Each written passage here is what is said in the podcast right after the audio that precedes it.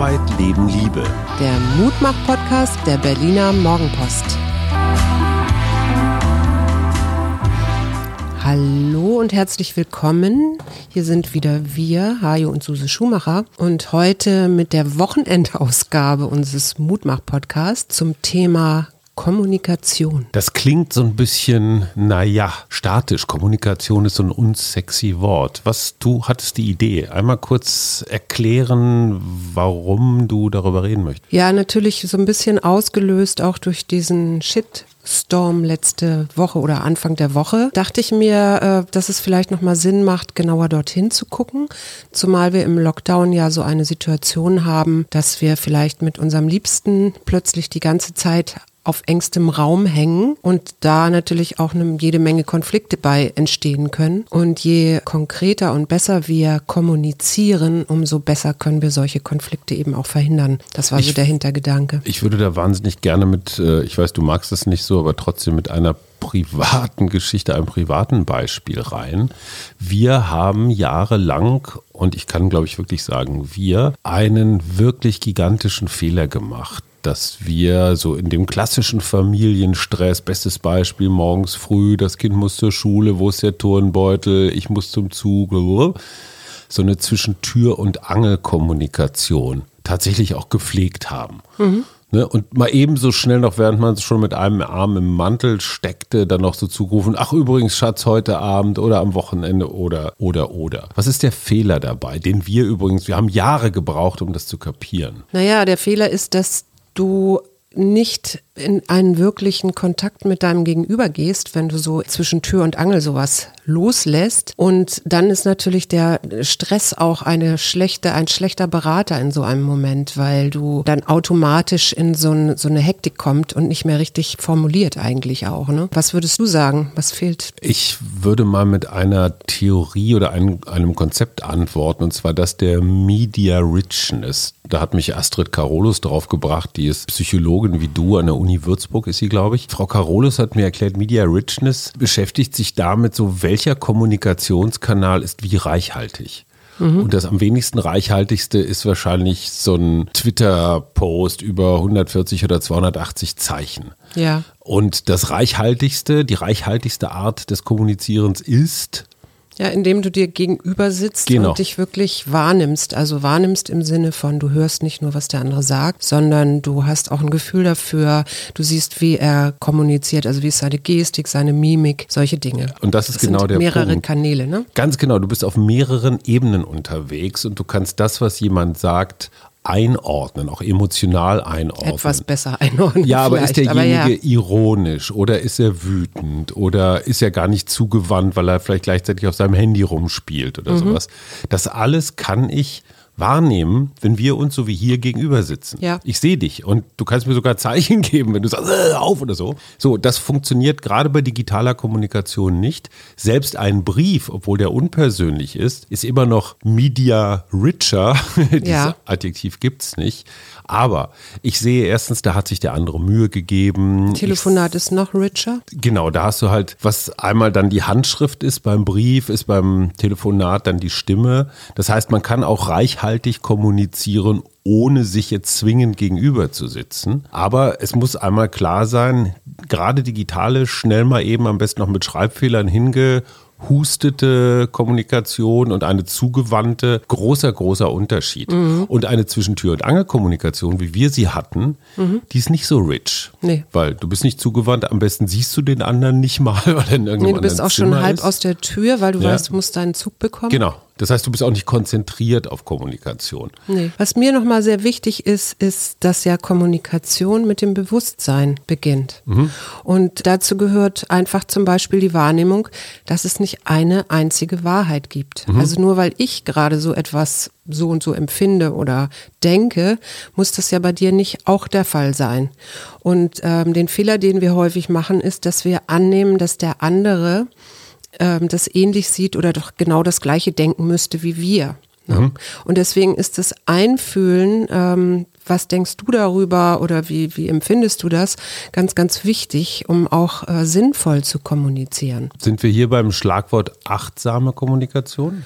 achtsame Kommunikation könnte man das nennen. Ich habe damit als Medienmensch ein echtes Strukturproblem. Ja. Weil klar, wenn wir miteinander kommunizieren, dann ist es relativ einfach, achtsam zu sein. Wenn ich aber im großen, großen Mediengedonner wahrgenommen werden will, muss ich natürlich mit ich sag mal, Aufmerksamkeitstricks oder Strategien arbeiten, mhm. die vielleicht gar nicht achtsam sind, sondern ganz im Gegenteil, die brachial sind, die laut sind, die provokant sind. Ja, oder vielleicht sogar nur einfach die Überschrift ist provokant und das Eigentliche ist gar nicht so doll. Also Wie auch immer, aber du siehst meinen Widerspruch. Also mein Beruf erfordert ein anderes Kommunizieren als mein Privatleben. Mhm. Und da ist die entscheidende Frage, stimmt das Verb erfordert? Das heißt, muss ich so sein? Oder gibt es auch Journalisten, Medienschaffende, die extrem achtsam, extrem leise, vorsichtig, zurückhaltend sind. Und da, da, fallen mir schon durchaus welche ein. Also mhm. Stefan Lambi zum Beispiel, der Dokumentarfilmer, der viel über Macht und Politik und Merkel und so weiter macht, den finde ich da ganz eindrucksvoll. Oder auch mein Lehrmeister Jürgen Leinemann, du hast ihn auch kennengelernt, ja. der, der, wirklich großartigste Reportagen für den Spiegel geschrieben hat. Jürgen hat das auch immer oder ganz häufig hingekriegt, so diese Balance zwischen journalistischem Radau mhm. und trotzdem Respekt. Finde mhm. ich, find ich schwierig, wollte ich nur mal kurz darauf hinweisen. Und dann hängt das natürlich auch immer davon ab, was wird denn kommuniziert. Und ich habe so ein Beispiel mitgebracht, äh, das Gerd Gigerenzer über Risikokommunikation gebracht hat. Ne? Der erzählt also von einem Psychiater, der sehr viel depressive Patienten mit einem Medikament behandelt, mhm. das als Nebenwirkung zu 30 bis 50 Prozent Impotenz oder mangelnde Libido hat. Mhm. Und er hat immer, wenn er dann seinen Patienten dieses Medikament gab, mhm. gesagt, ja, ja, so 30 bis 50 Prozent, wie gesagt, könnte es zu solchen Nebenwirkungen kommen und äh, hat aber immer wahrgenommen, dass die Patienten irgendwie beunruhigt waren, aber auch nie nachgefragt haben. Mhm.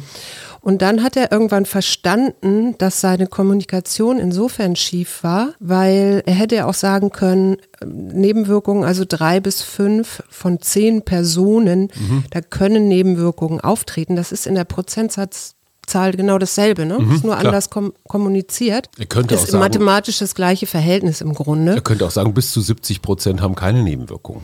Könnte er auch sagen. Ja, ja, genau. Und er hat das eben so kommuniziert und beobachtete dann, dass die Patienten viel weniger beunruhigt waren, mhm. weil nämlich ähm, sich herausstellte, und er hat danach nie gefragt, dass die ähm, Wahrscheinlichkeit von 30 bis 50 Prozent bei den Patienten anders verstanden hat, mhm. wurde. Ne? Also die haben gedacht, in 30 bis 50 Prozent ihrer Aktivitäten kann, können sich sexuelle Störungen einstellen. Und ich finde an diesem Beispiel ganz schön zu gucken auch nochmal, wie, wie wichtig Kommunikation ist, damit sie auch wirklich das rüberbringt, was beim anderen rüberkommen soll und eben nicht den in Unruhe oder sonst wie versetzt, also in so ein, so ein Halbwissen. Da sind wir so bei einem meiner Lieblingskonzepte, was Kommunikation, Schrägstrich Verhandeln angeht, weil mhm. Kommunikation ist ja ganz häufig auch Verhandeln. Du hast ja mal Herbert Kerman ähm, gebracht als Sozialpsychologe, der versucht hat, den Nahostkonflikt mhm. mit schlauen Verhandlungsstrategien zu lösen. Ja. ja und nicht mit diesen Konfrontativstrategien, also wo sich zwei verfeindete Lager gegenübersetzen. Und vieles davon findet sich auch im Harvard-Konzept wieder. Dieses Harvard-Konzept ist tatsächlich in Harvard ähm, erfunden worden, so Anfang der 80er Jahre. Und da ist was sehr Interessantes drin, nämlich als allererstes unterscheidest du zwischen dem Absender, also zwischen dem, der was sagt, und seiner Botschaft. Mhm weil in dem Moment, wo ich dich total sympathisch finde, nämlich die Botschaft völlig anders war, als wenn ich dich ganz widerwärtig finde. Ja. Das ist total banal erstmal, aber wenn ich mir überlege, wie häufig ich Absender und Botschaft im Kopf, in meinem emotionalen Apparat so für ein und dasselbe halte, passiert mhm. ganz häufig. Ja. Also, dass sich überhaupt mal bewusst zu machen, dass der andere, ich muss den nicht mögen, ich muss ihn auch nicht hassen, aber erstmal nur, was sagt der? Ja, und ähm, da kommt ja, passt ja wieder Schulz von Thun ganz gut. Mhm. Der sagt, eine Nachricht hat vier Kanäle sozusagen. Der erste Kanal ist der Appellkanal, also was will ich mhm. damit erreichen. Mhm. Der zweite Kanal ist die reine Sachebene, ne? Mhm. also die Fakten. Der dritte Kanal ist, was läuft in unserer Beziehungsebene ab, das, was du jetzt eben mit Sympathie mhm. umschrieben hast. Und der vierte Kanal ist sozusagen meine Selbst, mein Selbstgefühl oder wie bin ich gerade drauf, wenn ich diese Botschaft mhm. sende. Mhm. Wenn ich zwischen Tür und Angel bin, um das erste Beispiel nochmal zu benutzen, mhm. bin ich natürlich nicht in einer emotionalen Verfassung, dass ich jetzt, ähm, ne, weil da bin ich eigentlich schon mit einem Schritt draußen. Genau. Und genauso verhält sich das aber auch beim Empfänger, also mhm. der, der die Botschaft kriegt oder die Nachricht. Der hat auch ein Appellohr, ein Beziehungsohr, ein Sachohr und ein Selbstgefühlsohr sozusagen. Und da hängt es dann natürlich auch wieder davon ab, äh, mit welchem Ohr höre ich gerade. Ne? Mhm. Also vielleicht sagst du das ganz freundlich auf einer Sachebene. Ich bin aber gerade mit meinem Beziehungsohr beschäftigt mhm. und dann verstehe ich das ganz anders, als du das eigentlich sagen wolltest. Äh, ich bin jetzt kein Wahrscheinlichkeitsmathematiker, aber wenn es vier verschiedene Lautsprecher gibt und vier verschiedene Ohren, dann hast du ja 16, 12. Würde ich auch sagen, 16. Also ganz schön viele verschiedene Fehlerquellen. Mhm. Wenn ich mit meinem roten Lautsprecher spreche und ein gelbes Ohr treffe, funktioniert das genauso wenig wie, wie so. Das kann man sich jetzt ausrechnen. Ist es überhaupt möglich, mit vier Lautsprechern vier Ohren gleichzeitig zu bedienen? Das klingt mir echt komplex. Mhm, hört sich so an, ne? aber das ist ja jetzt auch ein Modell und ja. wir brauchen ja immer Modelle, um irgendetwas besser zu verstehen. Ich glaube, da genau sitzt die Kommunikation an an, nämlich auch, wie ich es sage. Also nicht mhm. nur jetzt der, der Ton oder so, ne? das mhm. wird meistens in Beziehungen, gerade wenn es so, so Konflikte gibt, mhm. ganz schnell vermischt sich da zwischen der Ebene, was soll denn eigentlich gesagt werden und wie, wie hat derjenige das gesagt? Und dann hast du so komische Konflikt- oder mhm. Streitgespräche, wo, Von wo man, man auch so ganz gar nicht weiß, hä? Ja, ne, genau. Ne, dieses Hä, das kenne ich so. Mhm. Was ich am Harvard-Konzept, und das wäre der zweite Punkt, noch ganz wichtig finde, ist,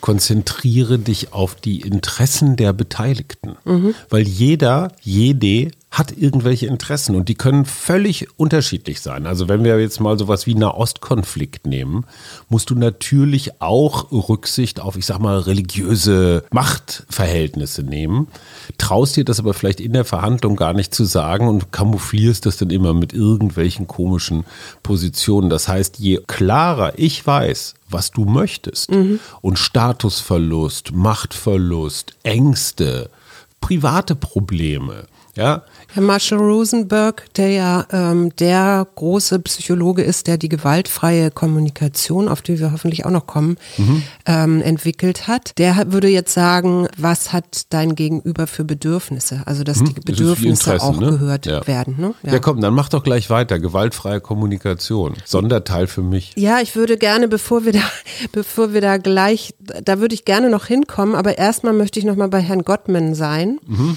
John Gottman, auch Psychologe Psychologe hat die Gottman-Konstante entwickelt. Mhm. Die Gottman-Konstante sagt, Interaktion in, einen, in stabilen Beziehungen es braucht fünf positive Botschaften mhm. bei einer negativen. Also wenn du jetzt irgendwie mich anflaumst, weil ich irgendwie was nicht gemacht habe. Du dumme Kuh. Ja, genau.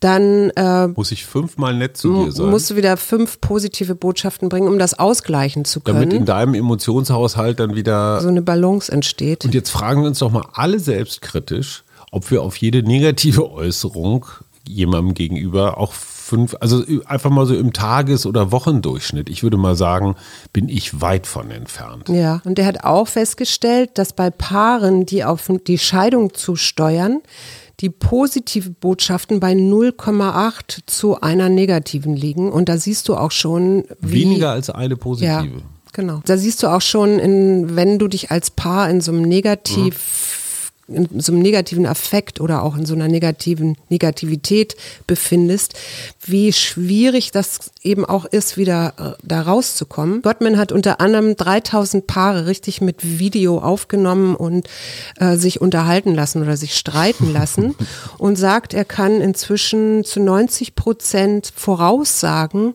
ob sich ein Paar innerhalb der nächsten fünf bis sechs Jahre scheiden lässt oder nicht. Fünf bis An, sechs auf, Jahre. Aufgrund seiner Kommunikation. Ja. Das ist ganz interessant, weil Paul Watzlawick, der ja hier auch schon öfter durch den Podcast ge gerannt ist, Paul Watzlawick hat äh, was ganz Revolutionäres gemacht. Der war ganz vieles, aber eben auch Kommunikationsexperte mit dem Zentralsatz, man kann nicht nicht kommunizieren. Paul Watzlawick hat gesagt, ich gucke mir nicht, um im Paarbeispiel zu bleiben, jetzt die Frau oder den Mann an als Akteur, sondern ich gucke mir genau das dazwischen an. Ich betrachte die Kommunikation quasi als eigenes System, als eigenen, als eigenen Körper sozusagen. Mhm. Das finde ich total spannend. Ja. Und bei der Gelegenheit stelle ich fest, dass in unseren düsteren Zeiten war Kommunikation Machtkampf. Ja. Oder würdest du ja, das bestätigen? Würde ich auch so sagen. Und es ging gar nicht mal unbedingt jetzt so um wirklich konkrete Macht, sondern es ging darum, wer ist der bessere Mensch? Mhm. Wer ist, hat die moralisch edleren Motive? Wer erzieht das Kind besser? Wer lebt gesünder?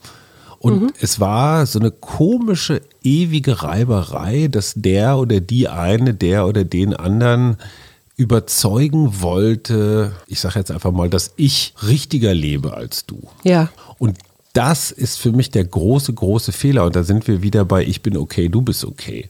Ich muss dich erstmal als vollwertiges, autonomes Subjekt begreifen, um mit dir ordentlich kommunizieren mhm, zu können. Genau. Wenn ich sage, ich bin sowieso klüger. Ja, und dass ich vielleicht eine andere Wahrheit habe als so. du oder auch andere Bedürfnisse oder was auch immer es ist. Ne? Was, was war der Schlüsselmoment? Wann haben wir das kapiert? Kannst du dich daran erinnern? Nee, Gab es so, so spontan, spontan so nicht. Prozess, aber ja, ich würde auch sagen, es ist ein Prozess gewesen. Was ich schön finde an Gottman, der hat die vier apokalyptischen Reiter der Paarbeziehung ähm, ent, nicht entdeckt, sondern der hat gesagt, Kritik und Klagen. Mhm. Sich rechtfertigen Mhm. Dann daraus entsteht immer das andere. Ne? Dann mhm. eine Veracht, die Verachtung mhm. und irgendwann das Mauern und Schweigen. Mhm. Dann hast du irgendwann eine erkaltete Beziehung mhm. und eine Bindung dann wieder erneut aufleben zu lassen, ist unglaublich schwierig, weil das Paar verharrt sozusagen in diesem negativen Affekt. Das hast du vielleicht auch während eines Streits. Mhm. Und so ein negativer Effekt, also so, eine negat so ein negatives Gefühl, würde man vielleicht auch sagen, ähm, hat die Tendenz darin zu verharren. Das mhm. ist dann auch schwer zu unterbrechen. Du kennst das super, selber, ne? Super. Das, ich, da muss ich jetzt direkt rein mit was, was ich jetzt in Vorbereitung auf diesen Podcast gelernt habe, nämlich die Interpunktion. Mhm. Das ist ja normalerweise, ich sag mal, Punkt, Komma, Gedankenstrich, Doppelpunkt oder sowas in einem normalen Satz. Die Interpunktion von Kommunikation ist von Zeitgenossen von Watzlawick äh, entwickelt worden, die Idee, und der hat das auch aufgenommen. Die Interpunktion bedeutet, wo hat ein Paar aufgehört? ich sag jetzt mal, sich zu streiten und wie macht es weiter. Ja. Und das Interessante ist, die schließen ganz häufig gewohnheitsmäßig da an, wo sie aufgehört mhm. haben, weil man sich über die Jahre in so Rollen reinbegibt. So die klassische Rolle ist, sie nörgelt, die, entschuldige dieses Stereotyp, und er zieht sich dann so mucksch zurück. Ja. Je mehr sie nörgelt, desto muckscher zieht er sich zurück, desto mehr nörgelt sie, desto muckscher. Also, das mhm. ist, weißt du, du hast dann so eine endlose Welle, aus der du nicht rauskommst. So ein schönes Beispiel ist zum Beispiel, deine Arbeit ist dir wichtiger als ich, die machst du mir eine Freude. Ja. Warum hast du überhaupt gesagt, dass du mhm. kochen würdest, ja? Ich finde auch ganz wichtig sind Dinge, die man früher mal irgendwann gesagt hat. Mhm. Ne, also genau. ich bin genau. ja Weltmeister im Nachtragendsein.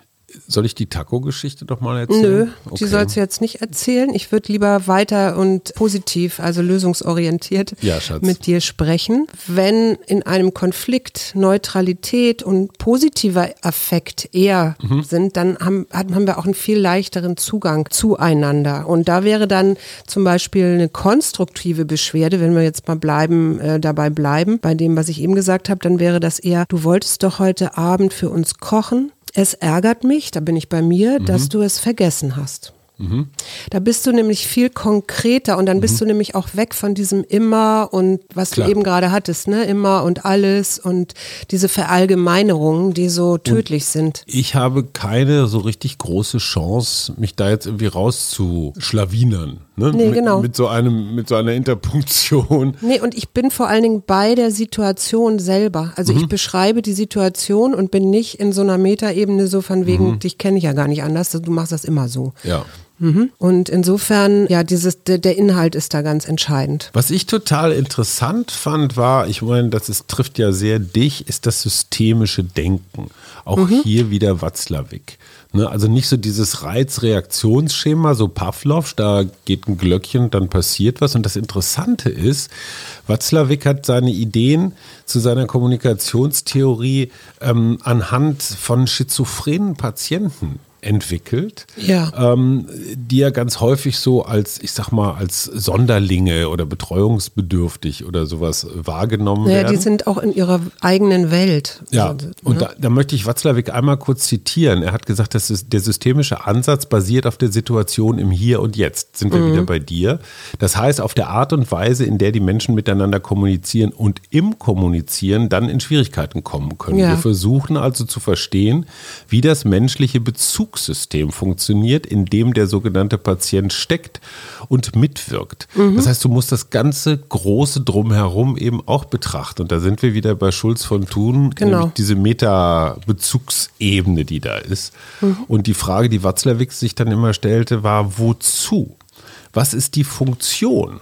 Warum tun die Menschen das? Und das geht zum Beispiel so weit, hat er gesagt, wenn er Ehetherapie, in der Ehetherapie ist, dass er den Patienten nicht mehr als Mann oder die Frau, sondern die Beziehung zwischen den beiden betrachtet. Ne? Da sind wir wieder da.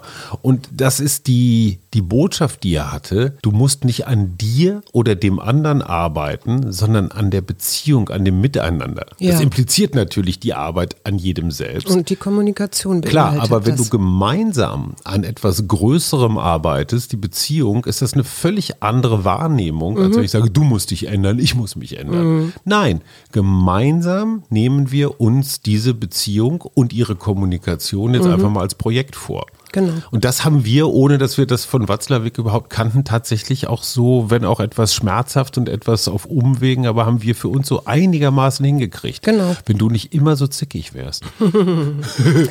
Naja, gut, also es gibt ja sowieso die drei Faktoren für stabile Beziehungen. Ne? Ähm, da, das ist natürlich klar Vertrauen, weil das eben auch Verbundenheit, Sicherheit und Intimität fördert. Dann sowas wie Commitment. Das fördert die Loyalität des Paares. Und dann gibt es noch, ähm, das fand ich auch sehr interessant und das passt so ein bisschen zum Anfangsbeispiel, die physiologische Entspanntheit. Also Ruhe fördert Empathie und Zuhören.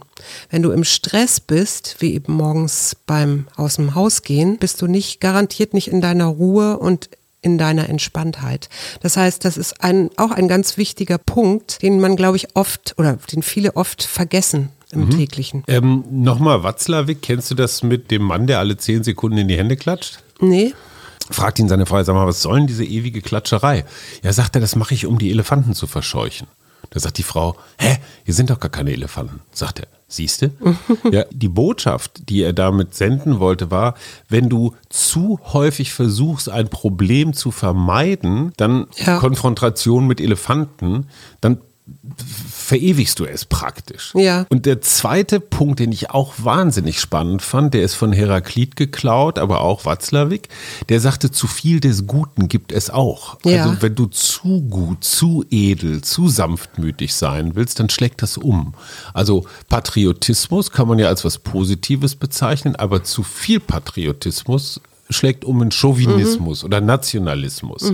Oder wenn du in einer Beziehung zu viel Güte oder zu viel Rücksichtnahme hast, schlägt das ja irgendwann um in so Dulden, Duldungsstarre oder sowas. Das heißt, diese Balance zu halten, auch die eigene Position zu verteidigen, ohne sie über- oder unter zu verteidigen, erscheint mir auch noch echt eine Herausforderung, an der wir arbeiten. Es gibt tatsächlich auch sieben Strategien, glücklich, die für eine glückliche Paarbeziehung sorgen, die Gottman auch noch entwickelt hat. Die erzähle ich, die würde ich gleich gerne zum Schluss, würde ich mit dir da gerne drüber reden.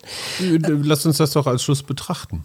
Als Schluss, ähm, ja, ich hab, hatte ja aber noch Herrn Rosenberg Ach so, dann mach den erst. im Petto, nämlich ähm, der sagt, für eine gewaltfreie Kommunikation, und da geht es weniger um Gandhi, sondern da geht es mehr darum, ähm, wie kommuniziere ich so, dass der andere sich nicht angegriffen fühlt, dass wir nicht automatisch gleich im Konflikt sind.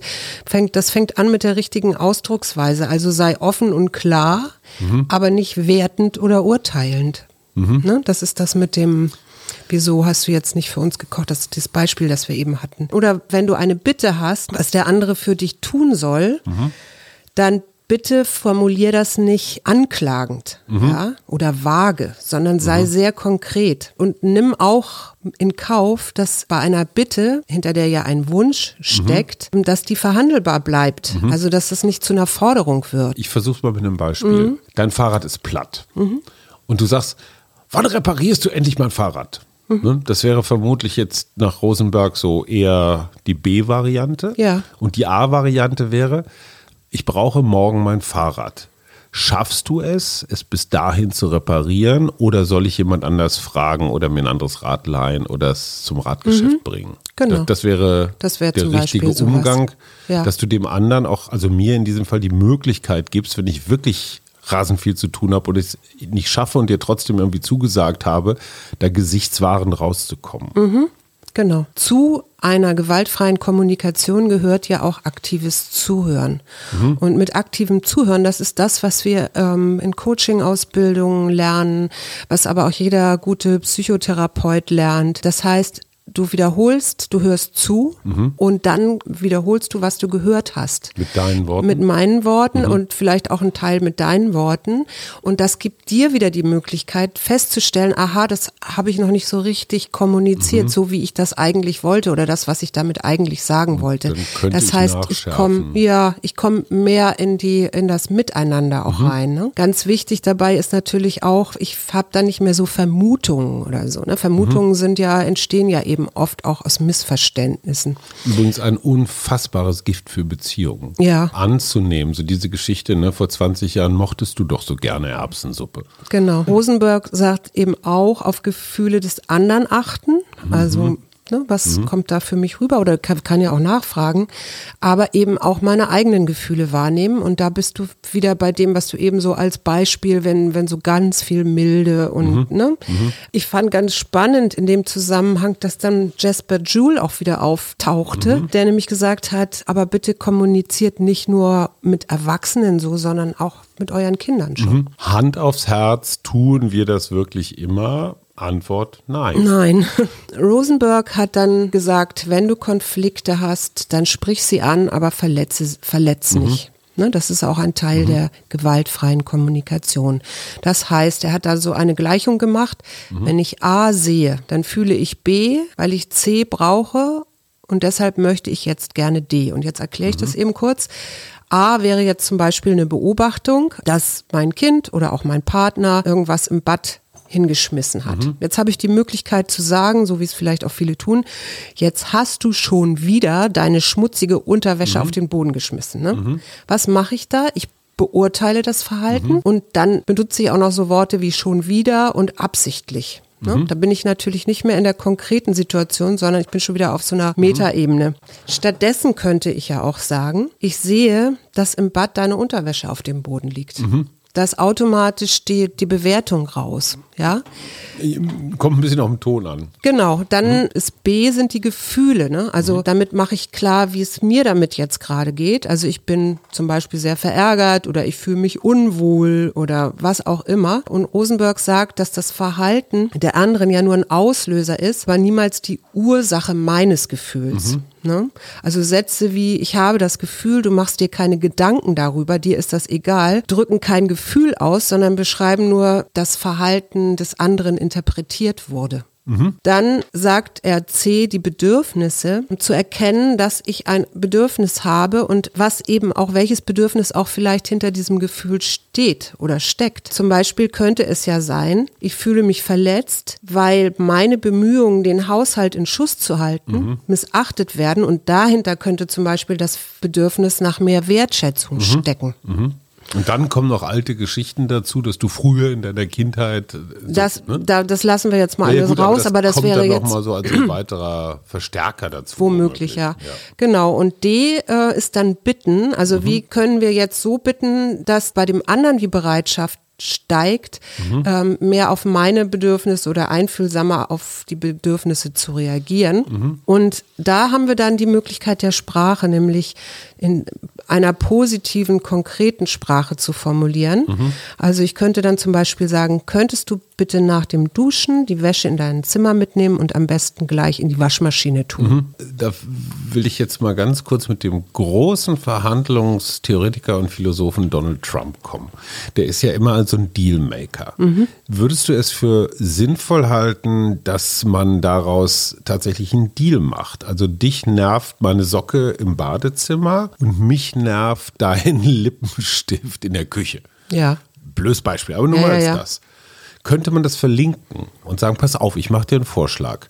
Du kümmerst dich ein bisschen mehr um deine Socken und ich mich ein bisschen mehr um meinen Lippenstift in der Küche. Das wäre auch eine sehr das- kreative Lösung, ja. Wäre das okay? Ja. Weil man könnte dann auch sofort den anderen, ich fände es dann total lustig, die Socken in die Küche zu legen, aber das ist eine andere Geschichte. Mhm. Bist du durch mit Rosenberg? Ja. So, jetzt müssen wir aber noch zu deinen sieben Punkten kommen. Ja, zu meinen sieben Strategien glücklicher Paarbeziehung von. Herrn Gottman. Der sagt, als erstes aktualisieren Sie Ihre Partnerlandkarte. Ja? Mhm. Und äh, wenn man sich so eine Landkarte vorstellt, dann hat man vielleicht verschiedene, gibt es verschiedene Gebiete, aber es gibt eben auch womöglich Überschneidungen, Mhm. die man findet. Ne? Also sich da mal mehr wieder auf diese diese Überschneidungen zu konzentrieren. Aber sag mal ganz kurz, diese Gebiete sind Interessen? Zum Beispiel Interessen, Bedürfnisse, Bedürfnisse, okay. genau solche Sachen. Pflegen Sie als zweites Zuneigung und Bewunderung. Mhm. Und da geht es zum Beispiel darum, sich meinetwegen zu erinnern an gemeinsame wunderschöne Momente, die man erlebt hat oder zusammen äh, und auch alleine die menschliche Schönheit des anderen immer wieder aufleben zu lassen. Ne? Also da was finde ich ich ja an zum dem Glück so reich beschenkt man Schatz. könnte auch ein Fotoalbum mal zur Hand nehmen und wieder so in Erinnerungen schweben. Weißt du noch damals auf der und der Reise oder so, ne? Drittens? Dann die Zuwendung statt Abwendung. Auf Angebote des anderen einlassen und nicht immer gleich sofort Nein sagen.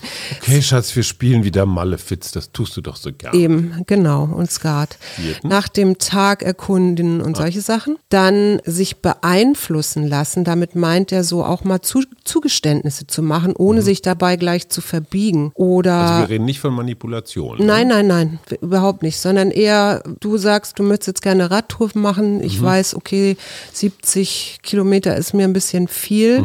Das könnte ich dann sagen, könnte ich sagen, ja, gerne. Ich, ich, ich fahre gern mit dir jetzt Fahrrad, aber dann vielleicht nicht 70 Auf Kilometer, sondern nur steige ich in die 20 S-Bahn. oder Ja, ja, sowas, klar. genau.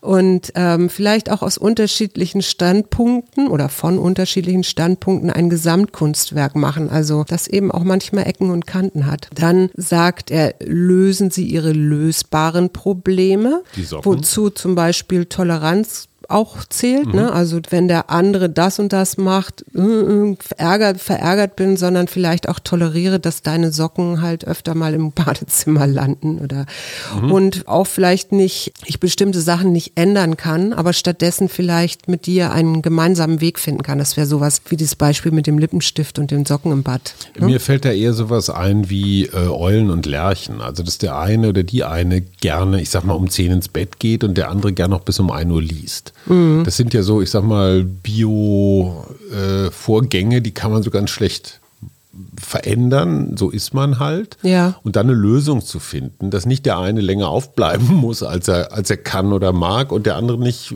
früher ins Bett geht, weil er dann nicht schlafen kann. Ja, genau. Das sind aber unveränderbar oder schlecht veränderbare Bedingungen. Da muss man dann eine Lösung Ja, finden. aber da bist du wieder bei Toleranz auch, ne? Und ähm, ja, als sechstens sagt er, überwinden Sie Pattsituationen. Und damit meint er sich schon durchaus auch grundlegender Differenzen bewusst zu werden. Aber statt die immer wieder zu wiederholen und dann im Konflikt stecken zu bleiben, dann doch lieber nach ähm, zusammen Strategien entwickeln, wie man damit besser umgehen kann. Und was ganz, was, was immer ein gutes gutes Hilfsmittel ist, ist Humor. Ja? Also da vielleicht auch humorvoll ranzugehen. Und dann sagt er siebtens, schaffen Sie einen gemeinsamen Sinn. Und mit diesem Sinn meint er, Äh, jeder hat ja so ganz tiefe persönliche Ziele, Träume, Visionen. Mhm. Und dann vielleicht zu gucken, was könnte eine gemeinsame Vision sein mhm. und welche sind aber vielleicht auch ähm, meine eigenen, die ich für mich alleine eher umsetzen kann. Bevor wir unsere geschätzten Hörenden in ein wundervolles Wochenende hinterlassen, interessiert mich jetzt wirklich noch eins, was ist unsere gemeinsame Mission? Was würdest du sagen? Im Moment würde ich sagen, der Podcast. okay, wir wollten was Höheres. Was du hast? Ich glaube, dass wir uns tatsächlich auch in den letzten Jahren, vielleicht gar nicht so konkret in einer Resolution oder so, aber, aber emotional und auch so unterschwellig auf ein gemeinsames höheres Ziel verständigt haben. Wir wollen diese Welt ein klitze, klitzekleines bisschen besser hinterlassen, als wir sie vorgefunden haben. Ja, darauf kann ich mich absolut Also da, das ist was, was wir beide so jeder auf seine Art. Du bist vielleicht eher so ein bisschen, ich sag mal, naturorientierter, ich vielleicht ein bisschen gesellschaftsorientierter. Aber was unsere Kinder angeht, was unser Konsumverhalten angeht, was unser Leben angeht, begegnet sich da schon ganz mhm. schön viel. Ja. Und das macht was mit uns. Es hat so diesen Bonnie and Clyde-Effekt. Also man, man fühlt sich so, naja, Gefährten nennen wir Gemeinsam immer, sind oder? wir stark, oder? Okay, was machen wir in diesem Wochenende, damit wir besonders stark sind? Wir schauen mal. Ich weiß es jetzt noch nicht. Okay. Dann lass ich mich Ein schönes Wochenende wünschen wir euch. Bis demnächst. Und tschüss. Wir. Arbeit, Leben, Liebe. Der Mutmach-Podcast der Berliner Morgenpost.